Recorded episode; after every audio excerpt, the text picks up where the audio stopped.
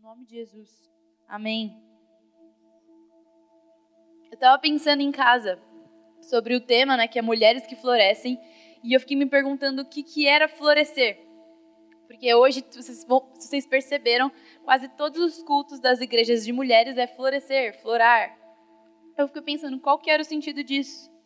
E eu tive uma visão no meu quarto que eu via uma mulher e eu via do corpo dela inteiro, dentro do corpo dela, raízes até o pé, assim, e na boca, nos olhos, nas orelhas e nas mãos e nos pés saíam flores. E Deus começou a falar comigo que Ele queria primeiro construir raízes dentro de nós para que a gente pudesse florescer. Então eu queria falar um pouco sobre isso essa, no essa noite. Então eu separei quatro pontos e eu vou começar diferente, eu não vou começar pelo primeiro, eu vou começar pelo segundo. O segundo ponto, que é para como a gente pode florescer, como que a gente pode fazer com que essas flores, com que essas atitudes, com que esses frutos do Espírito, com tudo que é flor, saia de dentro de nós. Então vamos lá. O primeiro ponto é ter uma visão do que Cristo pensa sobre nós. Como assim? Todo mundo aqui é, vem na igreja ou vai em alguma igreja? Todo mundo aqui? Então todo mundo sabe o que Cristo fala e o que Cristo pensa certo? De acordo com a Bíblia, a gente escuta palavras todo domingo e a gente sabe o que, que Cristo pensa, que são sempre pensamentos bons, puros e agradáveis sobre nós. E quando a gente olha para a Bíblia, a gente encontra diversos homens e mulheres que Deus escolheu para manifestar o reino dele, para que mudasse a nação, para que mudasse a história da humanidade. Essas pessoas, esses homens, essas mulheres, eles eram fracos, pequenos, tinham problemas, tinham dificuldades. Eu não conheço uma história da Bíblia a não ser Estevão, que é um, um cara sensacional, que não tinha algum tipo de problema e que foi usado para mudar uma história. E quando eu olho para esses homens e para essas mulheres, eu me identifico e eu espero que vocês se identifiquem também, porque no meio de tantos questionamentos, dificuldades, defeitos, qualidades, Deus escolheu a gente para mudar a nossa geração, a humanidade e a nação. Então, quando a gente olha para esses homens e vê aquilo que Deus fez, como Deus fez através de pessoas imperfeitas, a gente começa a entender como é que Deus nos enxerga também. Porque eu também sou imperfeita, porque eu também tenho defeitos, eu também tenho qualidades, eu também tenho é, mil e um problemas, mas mesmo assim Deus me enxerga de uma forma bela e pura. A visão dele é sempre diferente da visão que eu enxergo sobre mim, a visão que as pessoas enxergam sobre mim é sempre perfeita.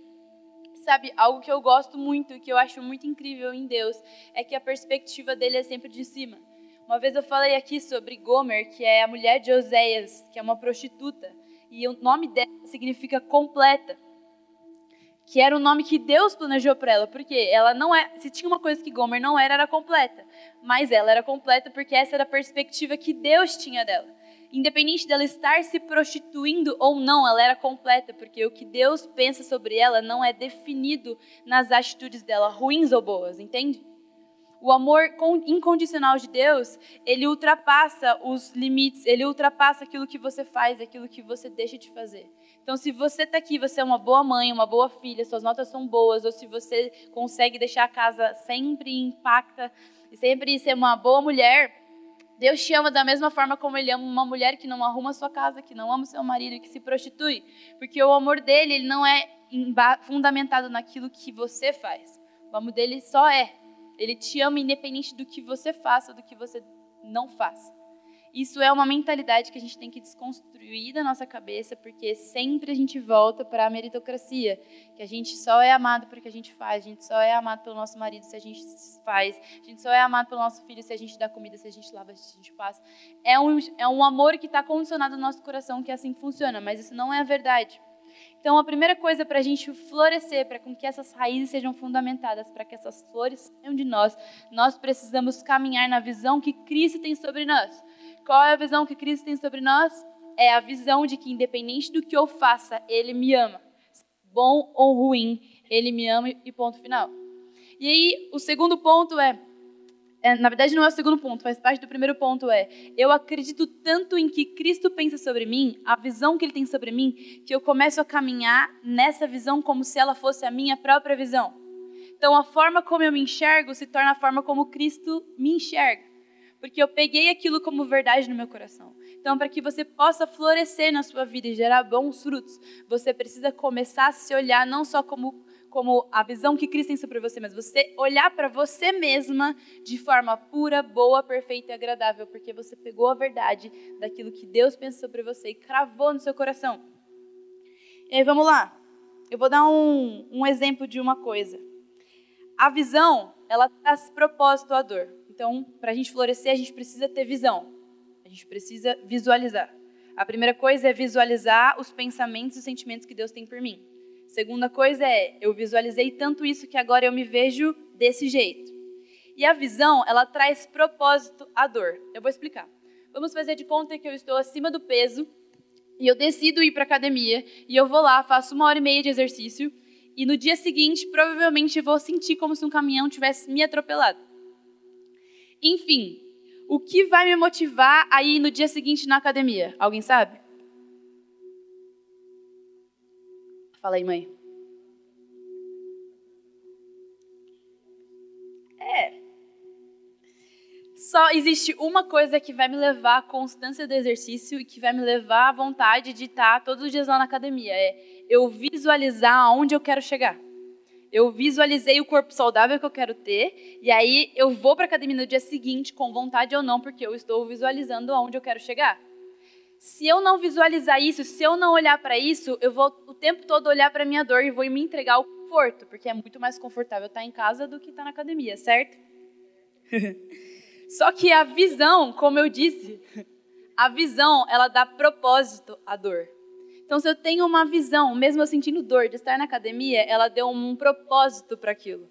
Então eu ignoro a dor, eu ignoro a minha preguiça, eu ignoro a minha zona de conforto. Por quê? Eu estou visualizando, visualizando onde eu quero chegar. Eu quero ter um corpo saudável, eu quero, às vezes, até esteticamente, eu quero melhorar. Então a minha visão daquilo onde eu quero chegar, ela vai começar a ignorar a dor. Ou melhor, ela vai dar propósito para a dor. Tá fazendo sentido? Então a minha visão ela muda os meus hábitos alimentares, ela muda para com que eu tenha, coloco um alarme lá para ir para academia, com que eu mude minhas prioridades, para eu conseguir o meu desejo. Então vamos lá. Uma das decisões que a gente precisa tomar para ter essa, essa visão, para a gente se enxergar da forma como Cristo nos enxerga, é compreender quem nós somos. Faz essa pergunta para você: quem eu sou? Pensa aí, responde aí na sua cabeça.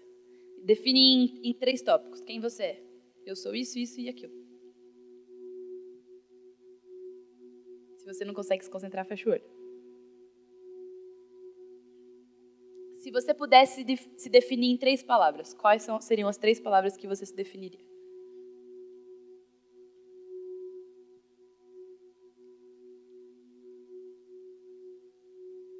Conseguiu? Então vamos lá. Quando eu entendo quem eu sou e a visão que Cristo tem sobre mim, eu compro essa visão e eu me enxergo quem eu sou, o meu comportamento, ele flui nessa visão. As minhas atitudes, os, as, os meus valores e as minhas virtudes fluem daquilo que eu acredito que eu sou e daquilo que eu sei que eu sou.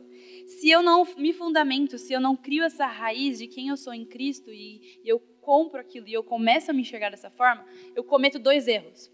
O primeiro erro é nós começamos a buscar que outras, outras pessoas falem quem realmente somos.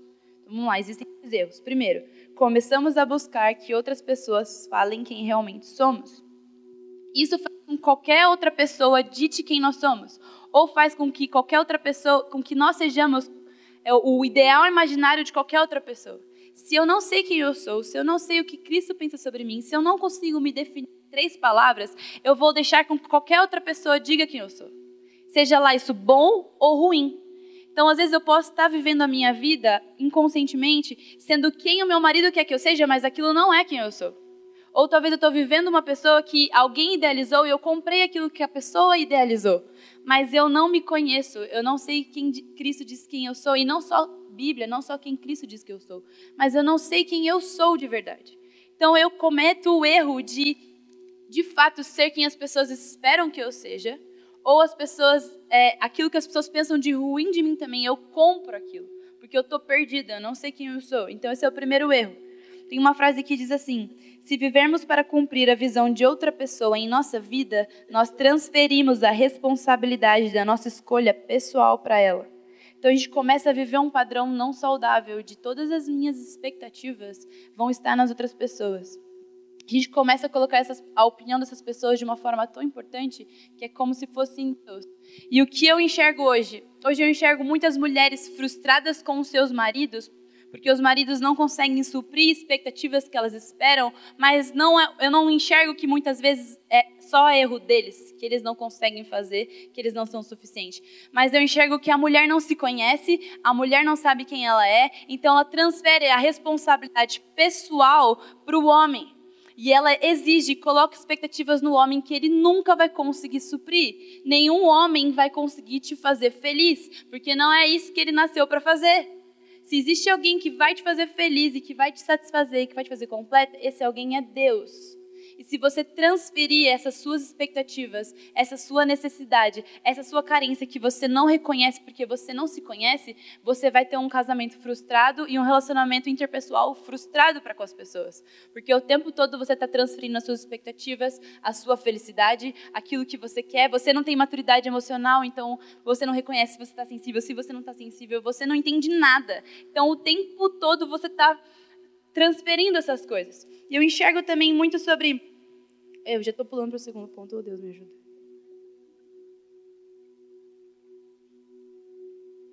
O segundo ponto, então, eu vou só voltar. Para a gente. Como a gente pode florescer? A primeira coisa é ter uma visão das nossas vidas em Cristo, comprar essa visão a ponto de eu me enxergar dessa forma, certo? Se eu não faço isso, eu cometo dois erros. O primeiro é, eu começo a buscar com que outras pessoas falem quem eu sou.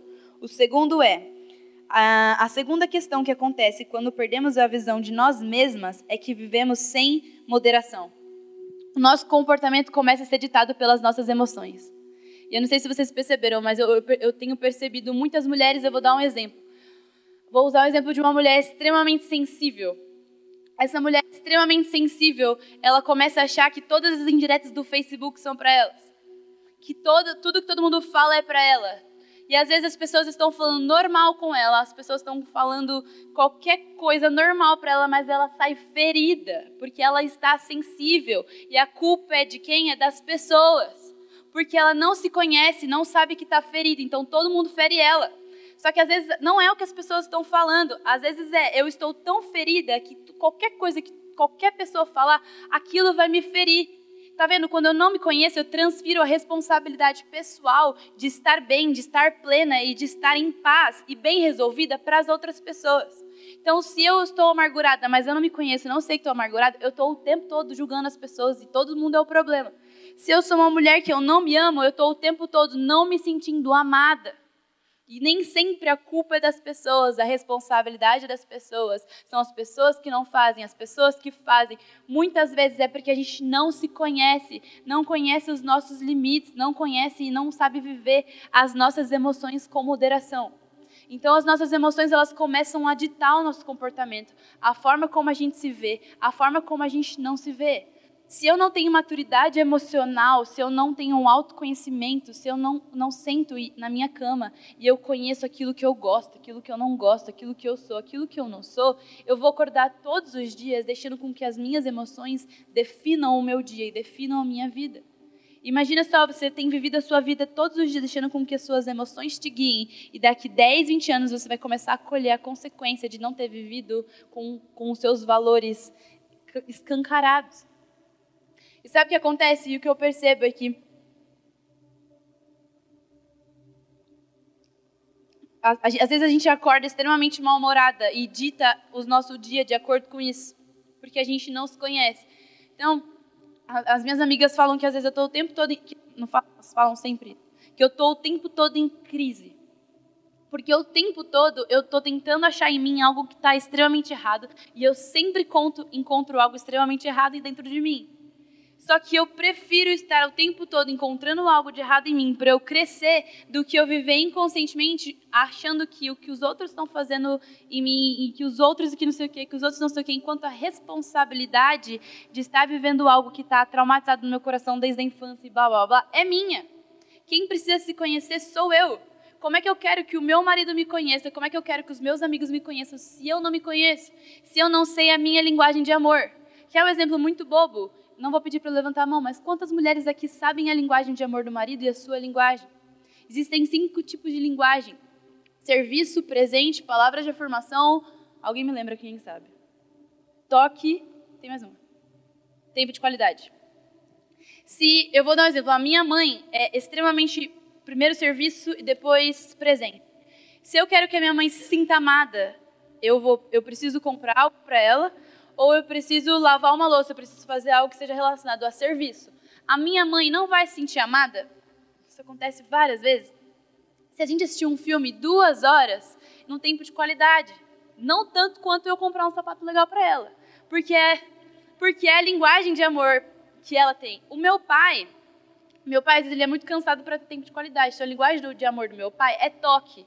Você pode não falar com ele o dia inteiro, você pode nunca comprar um presente para ele, mas se você abraçar, se você beijar, se você sentar com ele, se você ele vai sentir amado, não é, mãe? Ele vai se sentir amado. O meu irmão, ele é 100% palavras de afirmação. Você precisa falar quem ele é, você precisa lembrar quem ele é, e aí ele se sente amado. E a minha linguagem de amor, eu falo que eu tenho um pouco de todas. Mas eu me sinto extremamente amada quando alguém me serve, no sentido de tipo, é, eu preciso fazer alguma coisa, vai comigo. Eu preciso, sei lá, alguém, quando alguém coloca uma água aqui, eu me sinto muito amada, eu, eu gosto disso. Só que se eu amar, se eu amar o meu pai, acreditando que a minha, sem ter esse conhecimento de, de, das cinco linguagens de amor, se eu amar o meu pai com a forma como eu me sinto amada, ele nunca vai se sentir amado. Se eu servir o meu pai, se eu o tempo todo fazer coisas para o meu pai, ele não vai se sentir amado. E se eu exigir que ele me ame da forma como ele ama, que é o toque, eu vou bodear, porque se tem uma pessoa que não gosta de toque, sou eu. Depende. Mas eu não sou o tipo de pessoa que no culto vai ficar alisando a mão, porque aquilo começa a me coçar. Ai! Então, a gente, por falta de conhecimento, a gente perde. Por falta de conhecimento, a gente não se sente amada. Por falta de conhecimento, a gente não consegue amar o próximo porque a gente não conhece nem a linguagem de amor da pessoa. E talvez a linguagem de amor, por exemplo, se, se eu namorar alguém ou casar com alguém que a linguagem de amor é extremamente toque, eu vou sofrer, mas é a forma como a pessoa se a pessoa se sente amada. Então eu preciso ceder aquilo que eu quero para fazer com que a pessoa se sinta amada. Só que o nosso grande problema é que a gente está construindo relacionamentos e esperando com que os outros sejam melhores para mim, com que eu me sinta amada. São relacionamentos egoístas e eu não acordo e falo: como eu posso te fazer feliz hoje? Como eu posso te amar hoje? Eu tenho certeza absoluta se mulheres começarem a pensar assim e reconhecer a linguagem de amor do marido e perguntar como é que eu posso te fazer feliz hoje, eu tenho quase certeza de que vai existir uma reciprocidade muito legal. Porque muita, eu percebo isso dentro da igreja, gente muitas mulheres são tão chatas, tão chatas, que os homens não conseguem amar elas de tão chatas que elas são. É sério, eu, tem irmã que eu falo, meu, como é que o marido aguenta? Porque imagina que, que prazeroso deve ser para o homem se sentir amado e ele só responde aquilo. Enfim, eu já estou fugindo de tudo. Mas sabe, não existe meio termo na questão da identidade.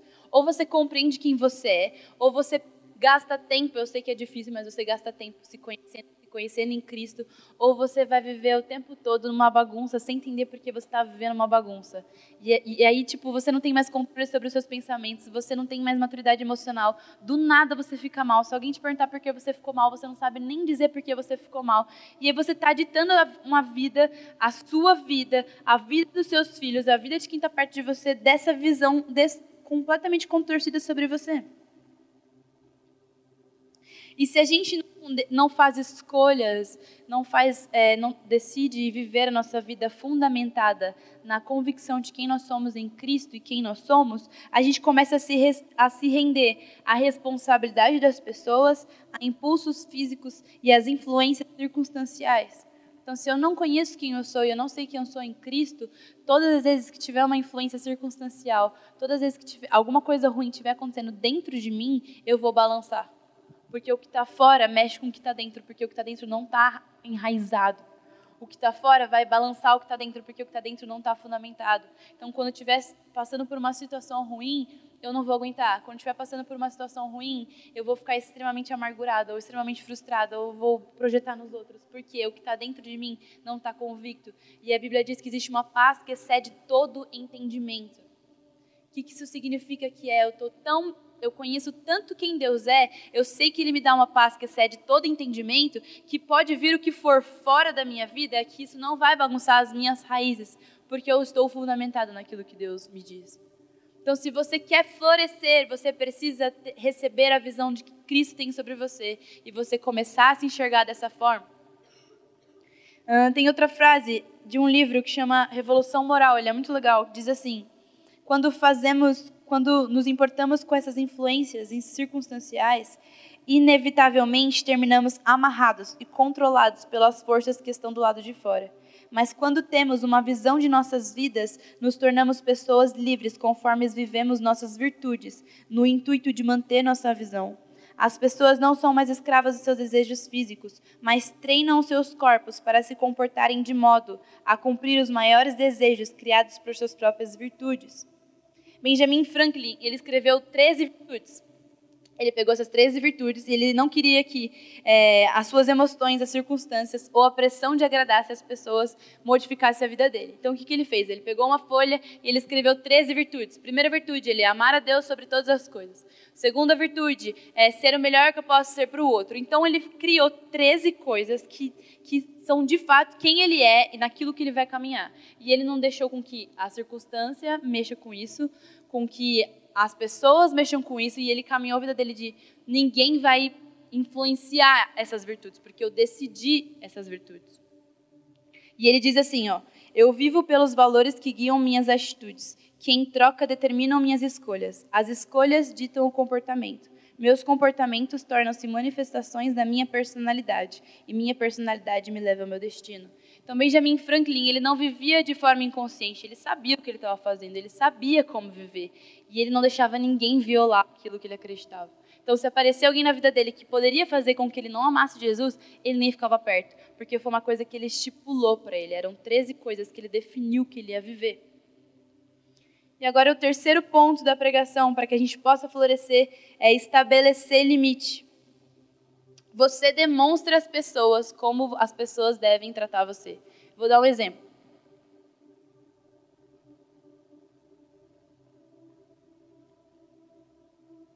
Se eu vou para sua casa e a sua casa está extremamente bagunçada, tem lixo lá fora, tem lixo lá dentro, eu provavelmente vou me sentir à vontade para colocar o pé em cima da mesa. Você está me dizendo o que é aceitável na sua casa. Agora, se você vai na minha casa, minha casa está limpa, minha casa está toda arrumadinha, está cheirosa, eu estou te dizendo o que é aceitável fazer na minha casa. Você dificilmente vai colocar o pé em cima da mesa, porque eu estou ditando a forma como você tem que tratar a minha casa. E muitas vezes a nossa vida é assim: a forma como você se trata, a forma como você se enxerga, dita as pessoas como elas devem te tratar.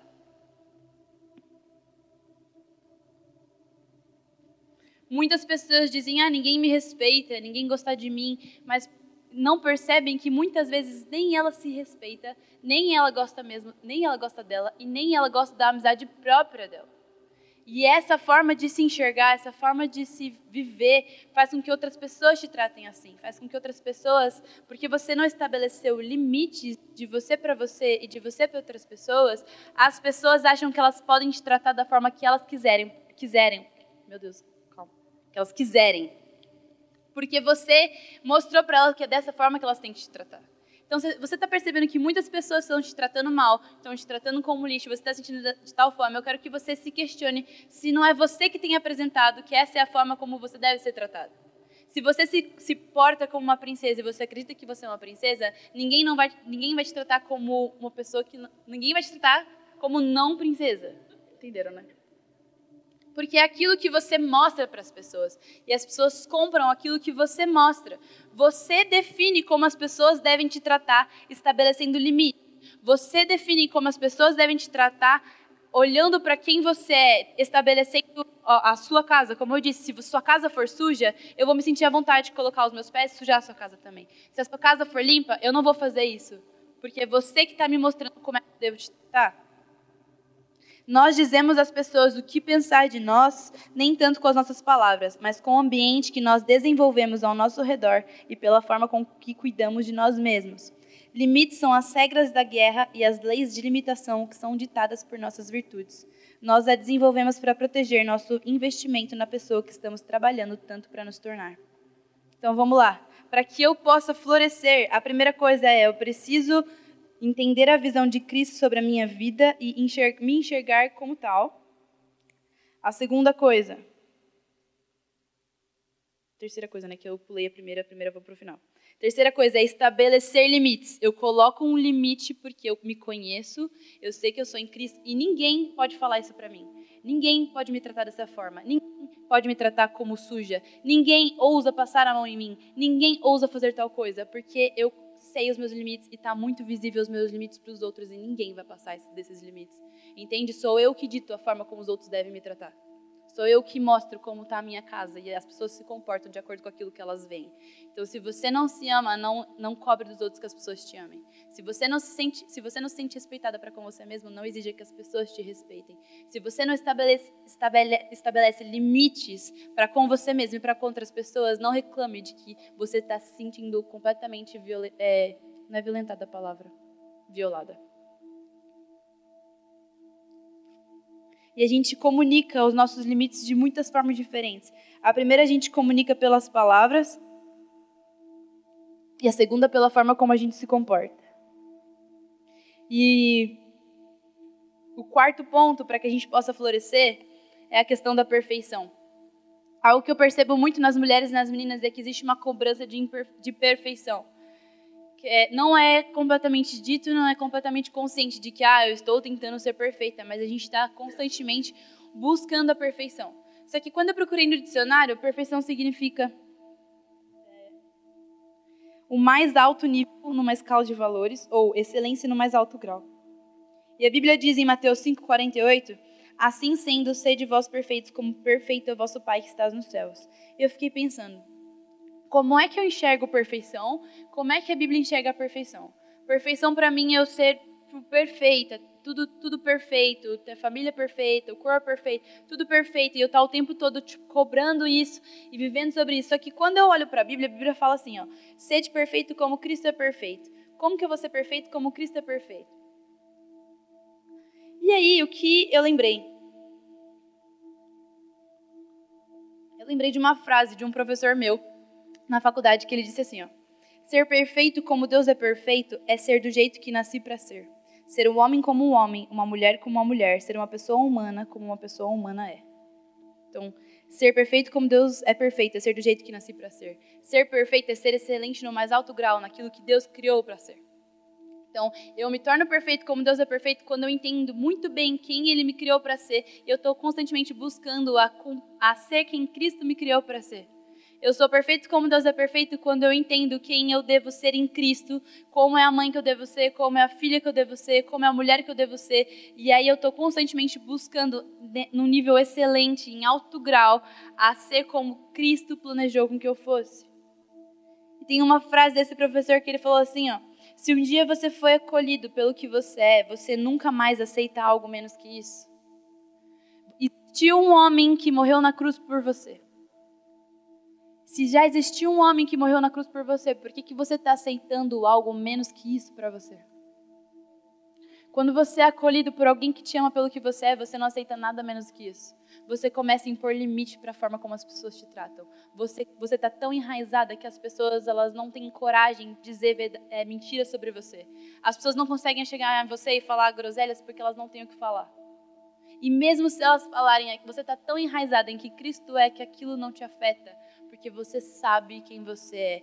Você, e, e isso e tem um, uma outra linha que às vezes é caminhada por orgulho, né? Eu acho que eu me conheço tão bem que eu ignoro quando as pessoas me corrigem, mas não é isso. É eu sei tanto que eu sou que quando as pessoas me criticam eu consigo até pegar, eu consigo até filtrar aquilo que de fato é verdade, aquilo que não é. E se um dia você foi acolhido como você foi acolhido, eu acredito que você já foi acolhido por Cristo, você já foi acolhida por Deus, você não pode mais acertar nada menos do que isso. E para que você venha florescer nessa, visão, nessa questão de ter a visão de que Cristo tem sobre você, você precisa compreender que nas mãos de Deus o pouco ou nada é muito e é grande. Quando a gente olha para a história do menino que tinha cinco pães e dois peixinhos, olha o que Deus fez com cinco pães e dois peixinhos. Olha o que Deus fez com Davi, que era pequeno. Olha o que Deus fez quando a gente olha para esses homens tão falhos, tão pequenos, tão grandes, ou sei lá, reis ou servos. Deus fez com que esses homens mudassem uma história. Você precisa compreender que a forma como você é é perfeita. Deus está te esticando, Deus está te levando para uma excelência em alto grau na forma como Ele te criou para ser. Não existe uma cobrança sobre a sua vida em ser uma mãe melhor, sobre ser uma filha melhor, mas existe uma cobrança, uma responsabilidade na sua vida em ser excelente no alto grau, da forma como Deus planejou que você fosse. Se você não se conhecer, você vai viver o chamado de outra pessoa, a vida de outra pessoa. Se você se conhece, se conhece em Cristo, você entende quem, o que é o excelente nível, o grau de excelência que Deus me criou para ser. Então eu corro atrás do que Deus me criou para ser. Deus me criou para ser a melhor, sei lá, a melhor cozinheira e a melhor em tal coisa. Então eu vou caminhar a minha vida buscando ser excelente nisso, porque Deus me criou para isso.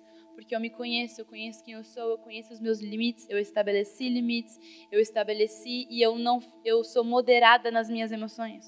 Então, para a gente terminar, vamos lá, pela milésima vez. Como florescer, tendo uma visão de Cristo em nossas vidas e me enxergando como tal não caindo no erro de buscar que outras pessoas falem com quem eu, quem eu sou e não caindo no erro de perder a visão de nós mesmos, mesmos e viver sem moderação, que é me comportar e ser escrava das minhas emoções. Terceiro ponto é estabelecer limites, demonstrando a outras pessoas como elas devem se comportar na minha presença pela forma com que eu me trato.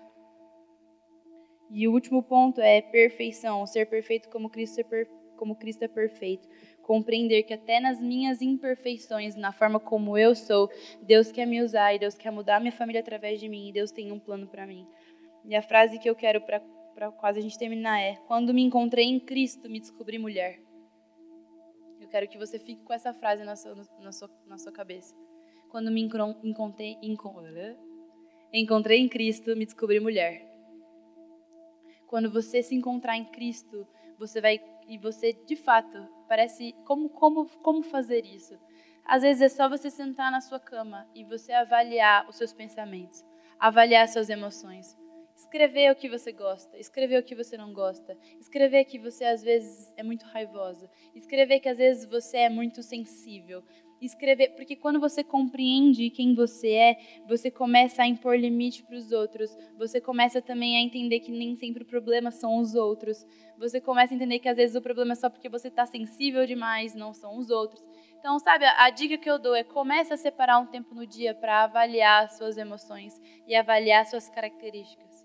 Imponha limites. Comece a, a, assim como eu dei o exemplo da casa, Comece a limpar a sua casa. A sua casa vai estar tão limpa que ninguém vai ter coragem de colocar o pé no sofá. Porque é o ambiente que você mostra, mostra a forma como as pessoas devem te tratar. Se a sua casa continuar suja, as pessoas vão continuar colocando o pé em cima do sofá, porque é a forma que você mostra que as pessoas devem te tratar. E para a gente terminar, como eu falei, eu deixei o primeiro ponto, que é o principal para a gente florescer, por último. O primeiro ponto é a limpeza. Todos os pontos que eu, que eu falei, que é se enxergar como Cristo se enxerga, é, impor limites e viver com moderação em relação às emoções são três pontos. Mas esses três pontos eu enxergo como se elas representassem as flores. As flores que saem da nossa boca, as flores que saem dos nossos ouvidos, as flores que saem dos nossos olhos, as flores que saem dos nossos pés, são os frutos que a gente gera através disso. Mas existe o primeiro ponto, e para mim é o principal de todos, que são que representam as raízes, que significa a limpeza. Para mim não faz sentido a gente florescer, frutificar, não tiver existido algo fundamentado, algo enraizado no nosso coração. A limpeza é quando eu entendo que a, que a visão traz propósito à dor, assim como a gente falou no começo. A visão que Cristo tem de mim traz propósito à minha dor. Então, toda a minha história de vida, tudo aquilo que eu passei de ruim, tudo aquilo que eu tenho passado de ruim, Deus, porque eu compreendo quem Deus é e eu visualizo o que Ele tem para mim, quem Ele é, eu encontro um propósito nessa, nessa situação toda. Então, se você está passando por uma situação de dor, ou se você passou por uma situação de dor, eu quero que você entenda que a visão traz propósito à dor. A Deus, ele tem uma visão. Ele olhava para você e ele já viu o seu final. E ele quer usar essa dor, esse momento, a sua história de vida para florescer. Essa é a raiz que Deus quer fundamentar no seu coração. É uma raiz limpa. É uma raiz para que você floresça, você precisa estar fundamentado em algo, você esteja fundamentada na visão que Ele tem para você e que você comece a se olhar no espelho, que você comece a se posicionar, que você comece a viver compreendendo quem Deus pensa de você, mas não só com essa mentalidade de eu sei quem Deus pensa de mim, mas não, eu penso isso sobre mim. Tem um versículo que eu gosto muito, eu até estou tentando decorar ele porque é o versículo da vida. Eu esqueci onde está. Esqueci onde está. Eu vou lembrar, mas o versículo é assim. Quanto a mim, pouco me importa ser julga julgado por vós. Ou, ah, 1 Coríntios, 1 Coríntios 14, eu acho. Tá, vou lembrar. Quanto a mim, pouco me importa ser julgado por vós, ou por qualquer tribunal humano. Em verdade, nem eu tão pouco julgo a mim mesmo, porquanto, ainda que esteja consciente de que nada contra mim, nem por isso me justifica, pois quem julga é o Senhor. Assim, nada julgueis antes da hora devida. Aguardai até que venha o Senhor, o qual não somente trará à luz o que está em oculto nas trevas, mas igualmente manifestará as intenções dos corações. Então, nesse momento, cada pessoa receberá de Deus a sua recompensa. O que eu penso desse versículo, Paulo estava falando assim: olha, pouco me importa o que vocês pensam de mim, pouco me importa o que eu mesmo penso sobre mim. O que me é importante é o que Cristo pensa sobre mim e que vocês carreguem esse versículo no coração de vocês. Pouco me importa o que meu marido está pensando de ruim de mim, o que estão pensando de ruim de mim, o que importa é o que Cristo está pensando sobre mim. E para a gente terminar, eu queria que a gente fizesse algo simbólico para representar que hoje a gente está fortalecendo as raízes para que a gente possa florescer, para que a gente possa frutificar. Eu não sei como a gente vai fazer isso, mas você pode me ajudar? Eu queria que vocês formassem duplas. Senta com uma dupla e divide assim.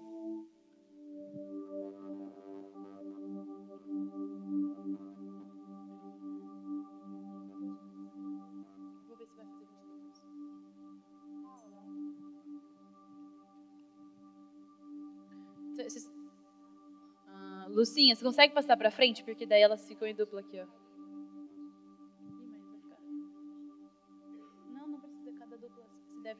20, se der 20 duplas dá. 1, 2, 3, 4, 5, 6, 7, 8. Né? Acho que vai precisar. Ó, vocês vão fazer duplas. Acho que já tá em duplas, né? Eu não enxergo. E as meninas vão trazer uma bacia.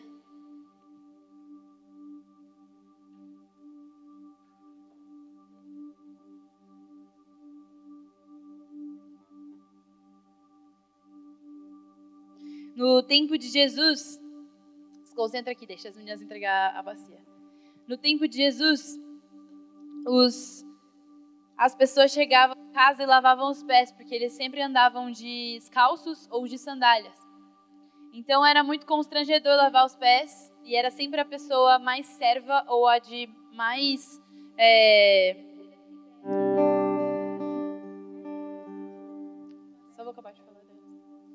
E aí, por causa disso, daqui a pouco a gente separa para ficar mais fácil. Sempre era a pessoa mais serva ou era a pessoa que mais tinha um cargo importante na casa que fazia isso. Só que daí Cristo, ele foi lá e ele começou a lavar os pés dos discípulos, se mostrando que maior é aquele que serve. E eu queria que nessa hora a gente, a gente fosse lavar os pés da outra, representando não só mais. Hoje a gente tem sapatos, talvez alguém esteja com o pé mais sujo, mas não se compara àquela época que eles só andavam descalços ou de sandália. E Cristo queria mostrar para ele que maior é aquele que serve. E eu queria que isso não fosse só, mostrar, só mostrasse o, o serviço de uma para com a outra, quebrando toda a competitividade nas mulheres. Que a gente pudesse compreender que a gente precisa começar a se celebrar e a servir uma a outra. Isso não, eu não quero que isso só represente isso, mas eu quero que nessa noite isso represente uma limpeza. Que como se a lavagem dos pés estivesse limpando todas as impurezas da, de sujeira de terra que estão nas suas raízes que todos os seus traumas, os seus medos, eles se tornem em propósito. Que tudo aquilo que era dor, que tudo aquilo que te doía no seu passado, tudo aquilo que tem doído hoje, Deus está transformando em propósito. Tudo aquilo que tem sido difícil ou que foi difícil, não é só mais difícil ou não só mais foi difícil, mas faz parte do seu propósito. Porque você conhece quem Deus é hoje você sabe que Deus não faz nada de forma inútil ou não faz nada por nada. Ele pega aquilo que foi ruim e transforma em bem. Então, que nessa noite, quando a sua dupla for lavar o seu pé, vocês orem uma com a outra e vocês declaram cura no coração, trazendo de fato isso, de que a visão traz propósito para a dor e Deus está fortalecendo a raiz de vocês nessa noite. Tá bom? Quem já tiver com a bacia já pode definir quem vai ser primeiro, quem não vai ser. E aí vocês vão começar a lavar os pés e vocês vão começar a orar por essa pessoa. Declarando palavras de bondade, palavras que Cristo colocar no coração de vocês, tá bom?